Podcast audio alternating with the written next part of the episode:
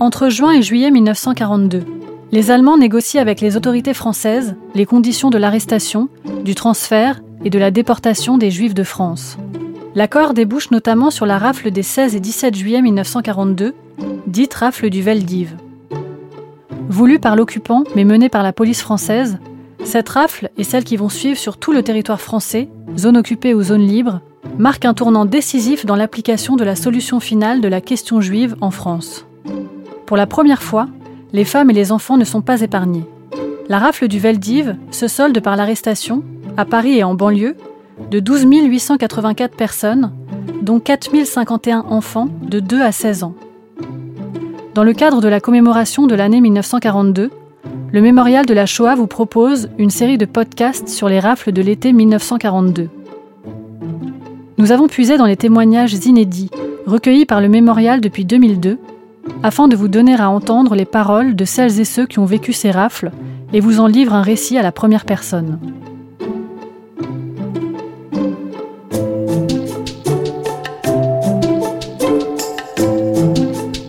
Les témoins de l'été 42.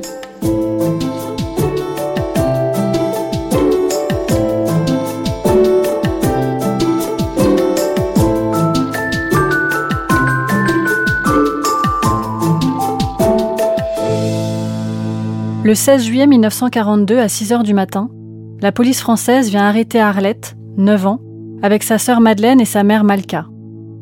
Son père, Abraham Rehman, victime de la rafle du billet vert du 14 mai 1941, est déporté le 25 juin 1942 par le convoi 4 au camp d'Auschwitz-Birkenau.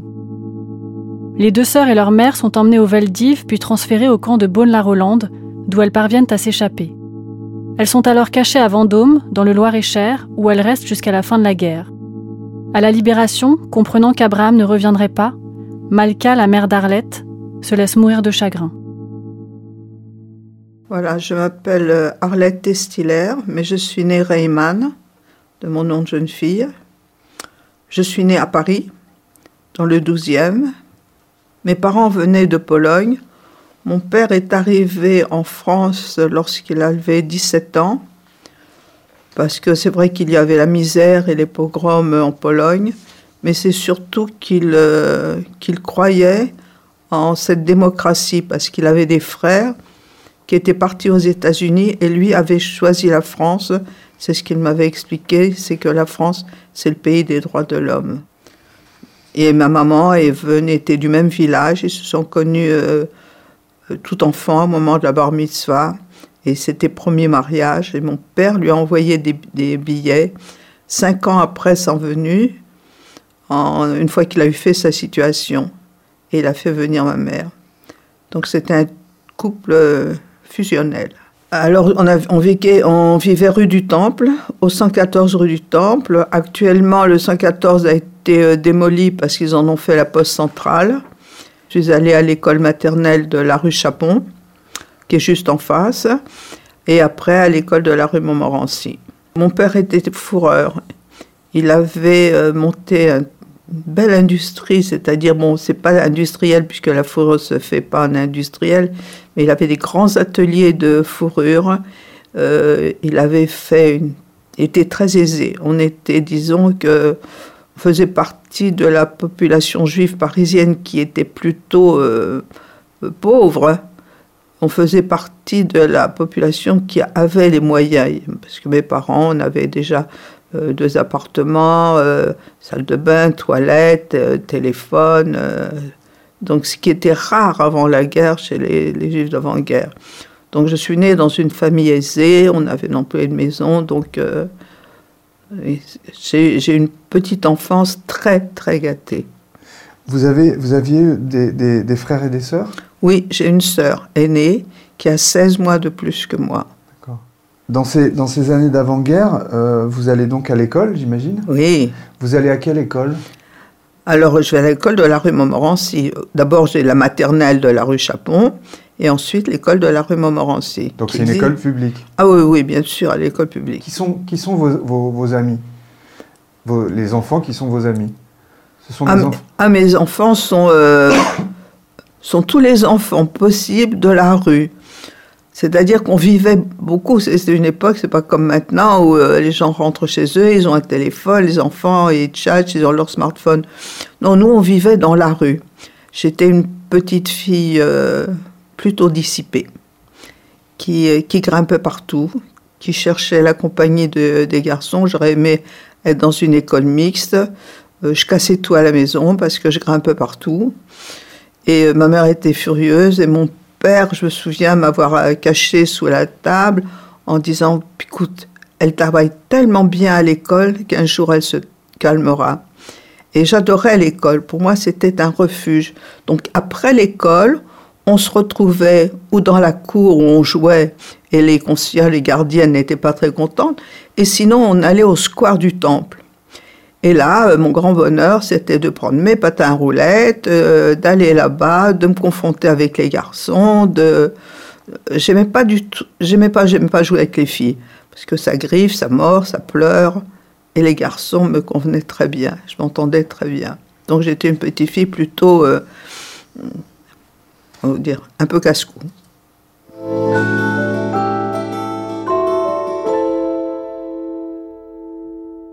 C'est-à-dire que mon père n'a pas été raflé. Mon père a été arrêté, c'est ce qu'on appelle les arrestations du billet vert. Et ça, je m'en souviens comme aujourd'hui. Il a reçu ce petit billet vert à la maison avec dessus ordre de se présenter au commissariat de police de la rue Beaubourg. Actuellement, ce n'est plus un commissariat de la rue Beaubourg pour, pour euh, rectification d'identité. Et euh, je me souviens très très bien. Et c'est là que ma mère s'est mise à pleurer en disant Écoute, on nous a tout pris, on nous a tout pris, n'y va pas, n'y va pas, n'y va pas. Elle voulait pas qu'il y aille. Et euh, j'étais là et je me souviens très très bien. C'est là que mon père a dit Mais qu'est-ce que je risque? Les enfants sont français et dans la France de Diderot, de Voltaire, de Zola, de Rousseau. Moi, à cette époque, euh, je connais pas, moi, ces, ces amis-là. Je connais tous leurs amis, mais ceux-là, ça me dit rien du tout. Et il est parti comme ça, euh, rue Beaubourg. Et c'était bien fichu, alors, petit papier vert, parce qu'il y avait écrit « Présentez-vous avec un adulte ». Mais pourquoi avec un adulte? Parce qu'on l'accompagnait, ma maman et moi, on est partis tous ensemble au commissariat. Et pourquoi avec un adulte? Parce qu'une fois qu'il est rentré, on a dit à maman, euh, aller lui chercher des vêtements et il n'est jamais ressorti. Et de là, il est parti directement à Pithiviers. Mais ma mère, qui était une femme euh, extraordinaire, a réussi à trouver euh, un gendarme, s'est mis en rapport avec un gendarme, et je m'en souviendrai jusqu'à présent parce qu'on a témoigné pour lui après la guerre. Il s'appelait Schiffmacher, c'était un gendarme alsacien, et ma mère a sympathisé avec lui. Et euh, elle lui a expliqué qu'elle voulait le voir, elle lui envoyait du courrier. Donc elle lui faisait des lettres et lui, il mettait dans ses guêtres, vous savez, les gendarmes avaient des guêtres euh, en cuir noir, il mettait ce courrier dans ses guêtres et il l'emmenait à mon papa. Et non seulement ça, il a fait aussi, c'est qu'on a dormi chez lui.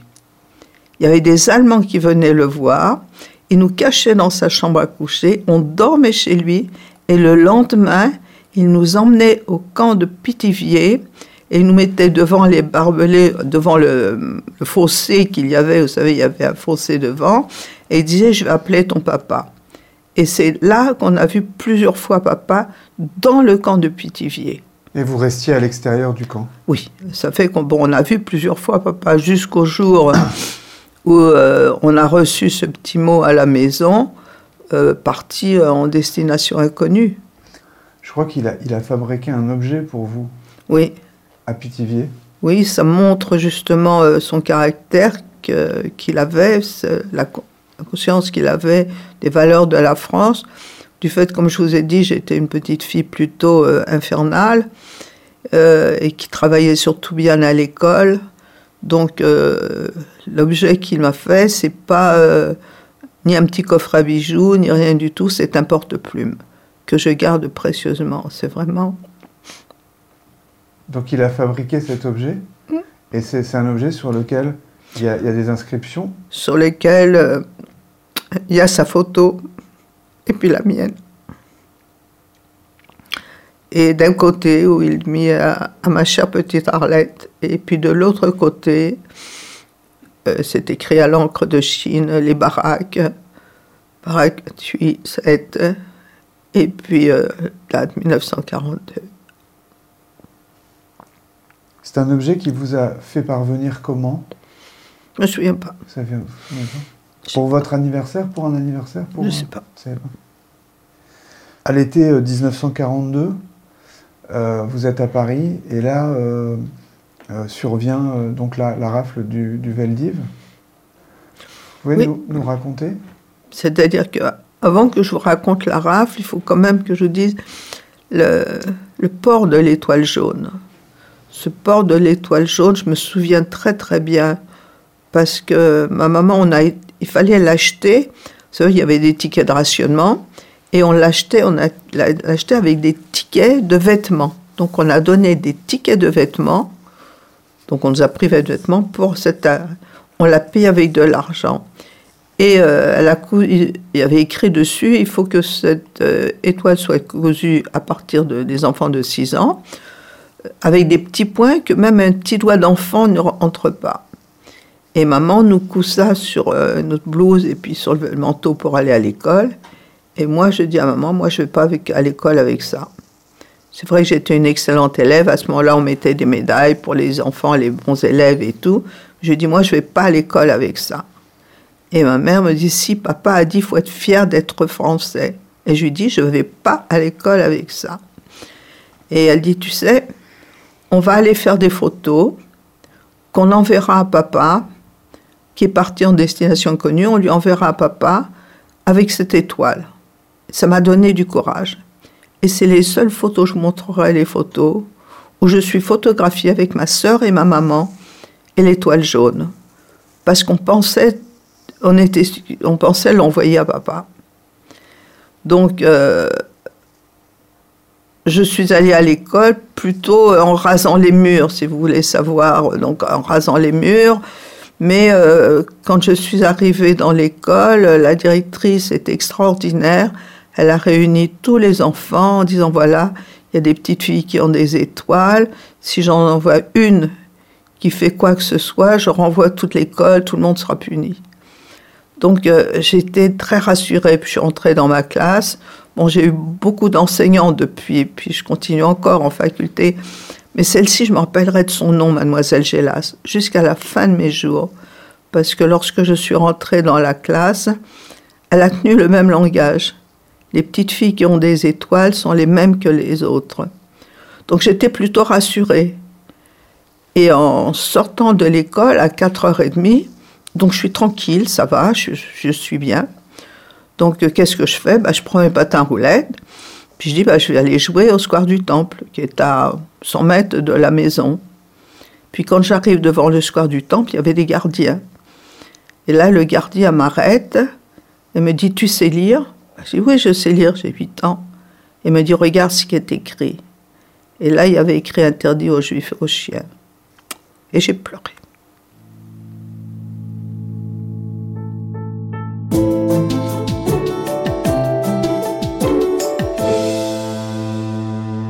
Bah, le 16 juillet 42, il est 6 heures du matin, on frappe à la porte, on dort toute, ma soeur continue à dormir, maman se lève, moi je la suis, et euh, elle demande qui est là.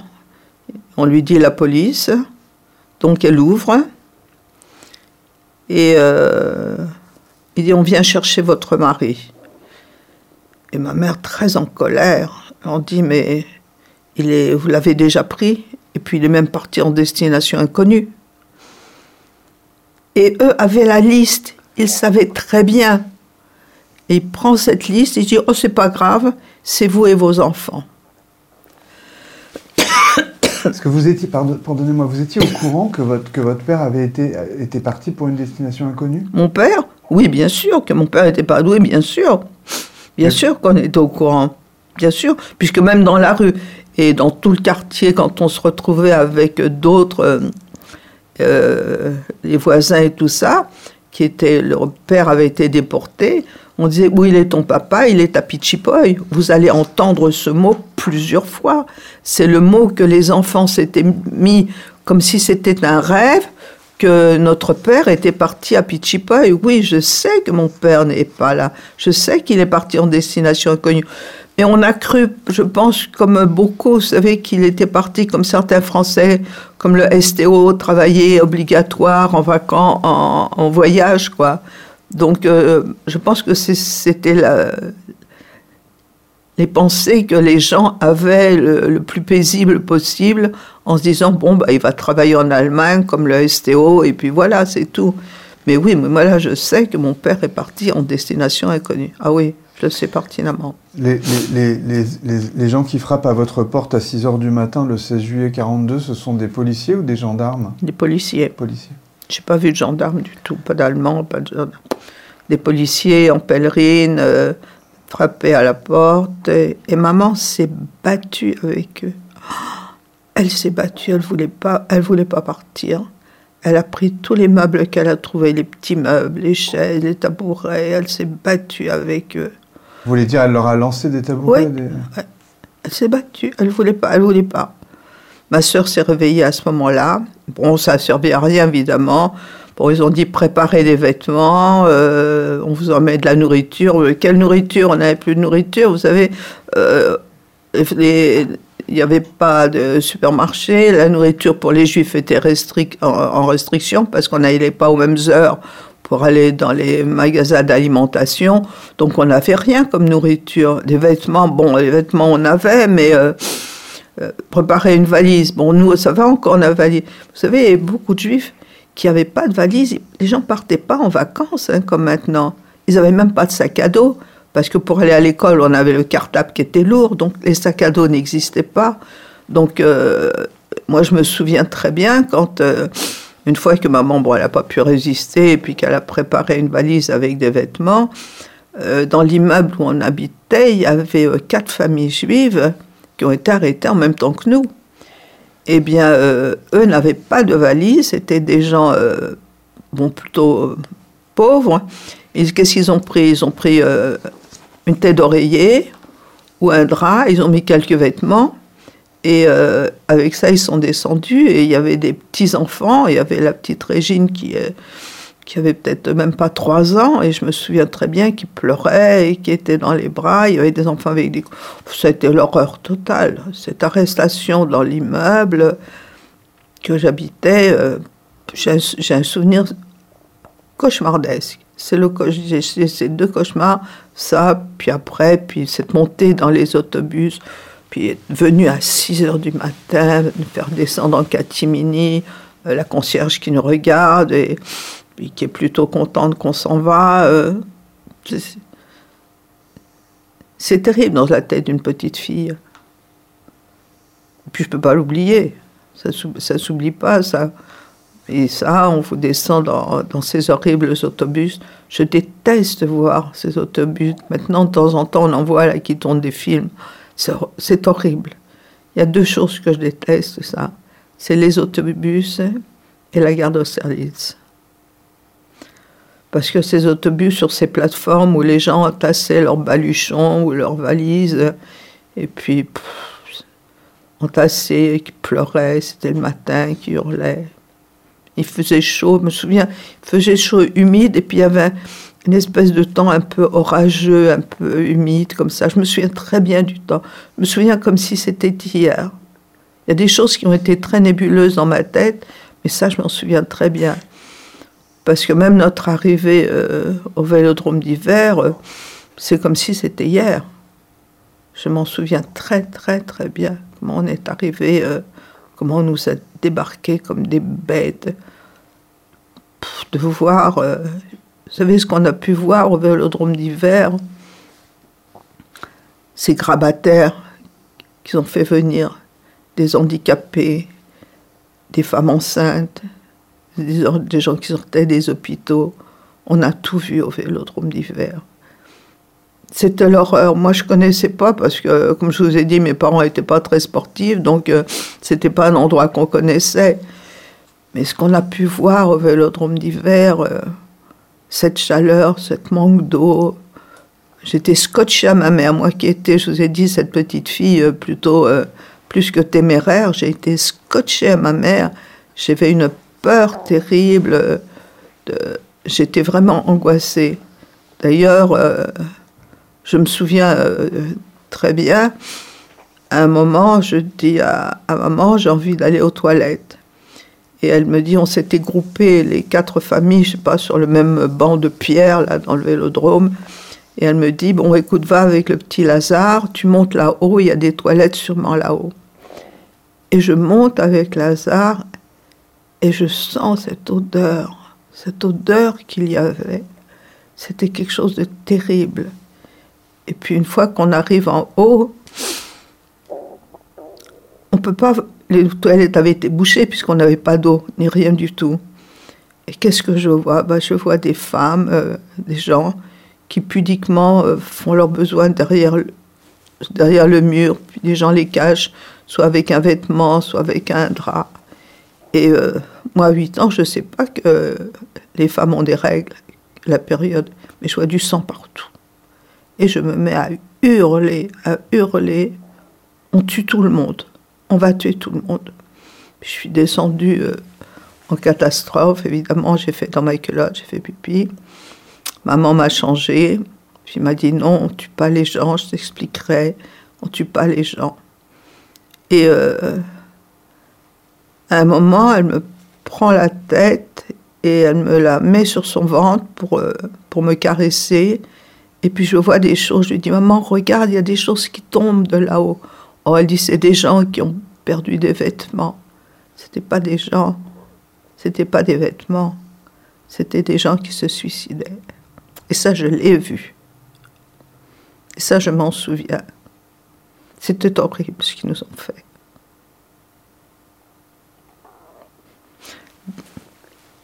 D'ailleurs, euh, je me souviens très bien quand le, film est sorti à la rafle, on était aux Champs-Élysées, il y avait euh, Serge Klarsfeld, il y avait M. Jacques Chirac, et puis les survivants du vélodrome, on était une pincée. On était à côté, j'avais mon mari, et puis en voyant le film, je dis à mon mari, ça sent mauvais. Il dit, attends, notre cinéma aux Champs-Élysées. Je dis, ça dit que ça sent mauvais. Je sentais encore l'odeur, je suis sortie du cinéma, il paraît je me suis évanouie. Je sentais encore cette odeur.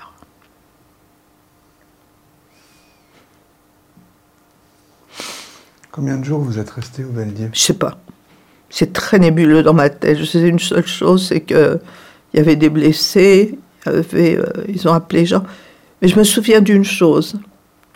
Les enfants ont un tel pouvoir en eux, une telle force en eux, qu'il y a deux moments où j'ai vu les enfants jouer les enfants jouaient, il y avait des enfants qui jouaient parce que les micros les appelaient, et les enfants jouaient sur ces pistes un peu cyclables. Eh bien, j'ai vu des enfants jouer alors que moi j'étais scotché à ma mère. Il y, a un autre endroit où j'ai vu des enfants jouer, alors cette facilité, c'était dans le camp de Bollaroland. On jouait dans le camp de Bollaroland et je me souviens très bien, on m'avait incorporé dans, dans un groupe d'enfants et vous savez à quoi on jouait? À la rafle. Il y avait les bons, les méchants, les raflés. On raflait. Et ça, je m'en souviens très très bien. Donc ce passage au vélodrome d'hiver et... Vous aviez, vous aviez, au vélodrome d'hiver, vous aviez des choses à manger, vous aviez pu emporter des, des provisions? Oh, Je pense que je ne me souviens pas. C'est tellement secondaire, ça a été tellement... J'étais une petite fille qui mangeait très très peu, qui mangeait très mal. J'étais euh, j'étais euh, très mal. Pour moi, manger, c'était tellement secondaire que j'étais maigre comme tout. Euh, je me souviens pas. Il faisait très chaud. Vous avez, vous avez un souvenir de la soif? Oui, oui, ça oui. J'ai le souvenir de la soif, de cette chaleur sous cette verrière peinte en bleu là pour éviter que les avions aient mis. Ça, je me souviens très très bien. Et puis c'était éclairé tout le temps. Et le bruit qu'il y avait, ces micros qui criaient tout le temps, qu'on appelait des enfants. Et après, ils appelé les listes pour nous remettre dans ces horribles autobus. Ah oui, ça, je me suis Il y avait un cafarnaum, c'était terrible le bruit qu'il y avait. Ben là, on est parti euh, à la gare d'Austerlitz, cette horrible gare que, que je ne prends pas. Je ne peux pas prendre la guerre d'Austerlitz. Pour moi, c'est. Euh, ils, classent, ils ont classé les gens en disant Pithiviers, Bonne-la-Rolande, Drancy, Pithiviers, Bonne-la-Rolande, Drancy. Donc nous, on s'est trouvés dans le camp. Ma mère espérait, quand elle a entendu les noms, que l'on serait sur Pithiviers, en se disant Elle connaît Schiffaker, qu'elle pourra. Malheureusement, on était dans le groupe de Bonne-la-Rolande.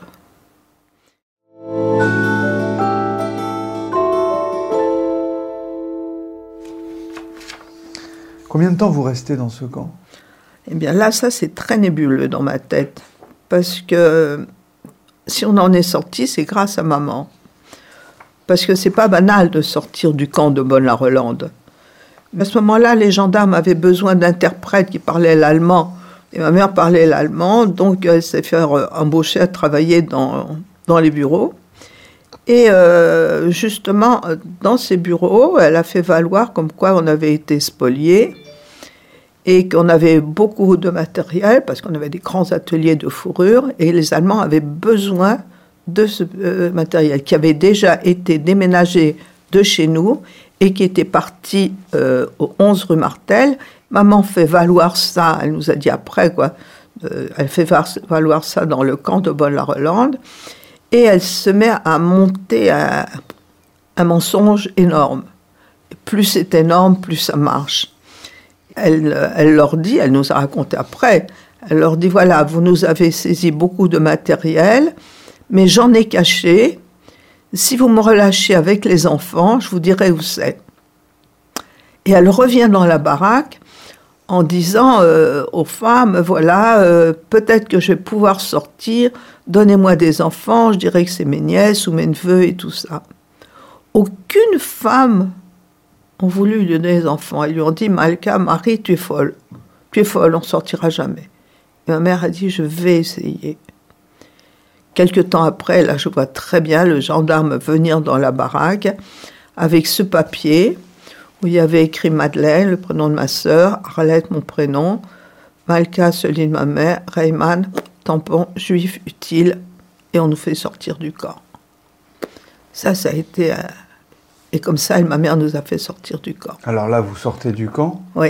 Et vous, vous sortez du camp, c'est-à-dire vous allez à pied du camp à la gare? On va à pied du camp à la gare, encadré par des gendarmes qui nous mettent, euh, qui nous disent que qu'on vous rendra vos papiers lorsque vous rendrez à Paris le matériel.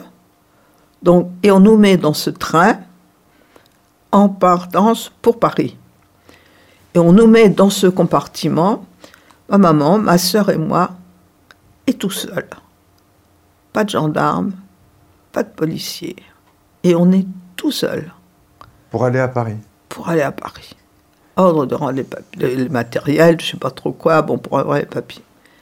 Et puis, euh, c'est un deuxième miracle qui nous arrive. Et puis le train euh, démarre, mais euh, c'est pas loin, un bonne la Rolande Paris. Mais euh, c'est un train de voyageurs, c'est pas un train de déportés. Et euh, il va pas directement sur Paris, il va sur des voies de garage, les trains d'Allemands en priorité, tout ça. Et ma mère a une idée extraordinaire, c'est quand ce train s'est arrêté, elle nous a dit voilà, quand le train va s'arrêter, vous sortez du wagon, du compartiment, et vous vous accrochez sur ces gros plots en acier qui relient, vous savez, les autres wagons. Vous vous laissez glisser, les, rails, les trains sont hauts et je vous récupérerai après. La petite fille téméraire, casse-cou que j'étais, est prise d'une peur bleue. Oh, comment je vais sortir? Comment je vais faire? Et maman a dit de le faire. Et je l'ai fait. Donc vous êtes laissé glisser sous les rails Sous les rails. On s'est accroché sous ses plots. Quand le train a démarré, on est passé et maman nous a récupérés. Maintenant, vous dire comment elle nous a récupérés, je ne sais pas.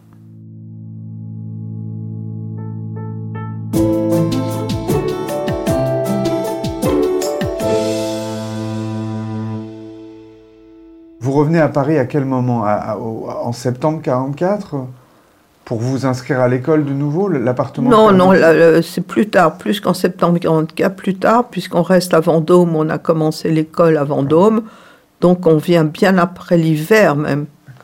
Bien après l'hiver, parce que je me souviens, fait l'hiver 45, euh, 44 euh, euh, à Vendôme, où on était mal chaussé, encore avec des, avec des galoches en bois et tout ça. Oui, ça, donc on est venu beaucoup, beaucoup plus tard, oui. Mais elle reste à Paris pour euh, chercher papa. Et donc après, elle vous, quand vous revenez à Paris, là, elle vous emmène Oui. Et, euh, et euh, elle, elle, nous emmène, mais on est derrière elle, mais elle n'est pas là. Ma mère est dans, dans l'esprit avec mon père. Elle le cherche. Jusqu'au jour où plusieurs personnes lui disent ne cherche pas. On l'a vu passer à la chambre à gaz à Auschwitz. Il était à la baraque 28 et tu le reverras pas. Et ma mère veut pas y croire. Elle, n'y croit pas. Jusqu'au jour où elle, tombe malade. Elle va pour nous chercher, nous chercher à, Vendôme. Et euh, elle est tombée du train et elle s'est laissée mourir. Et je me souviens, euh, on nous a ramenés à Paris ma sœur et moi. Maman est à, l'Hôtel Dieu, à l'hôpital de l'Hôtel Dieu. Et euh, elle est encore consciente. Et les dernières paroles qu'elle nous a dit, demain je serai avec papa. C'est les dernières paroles.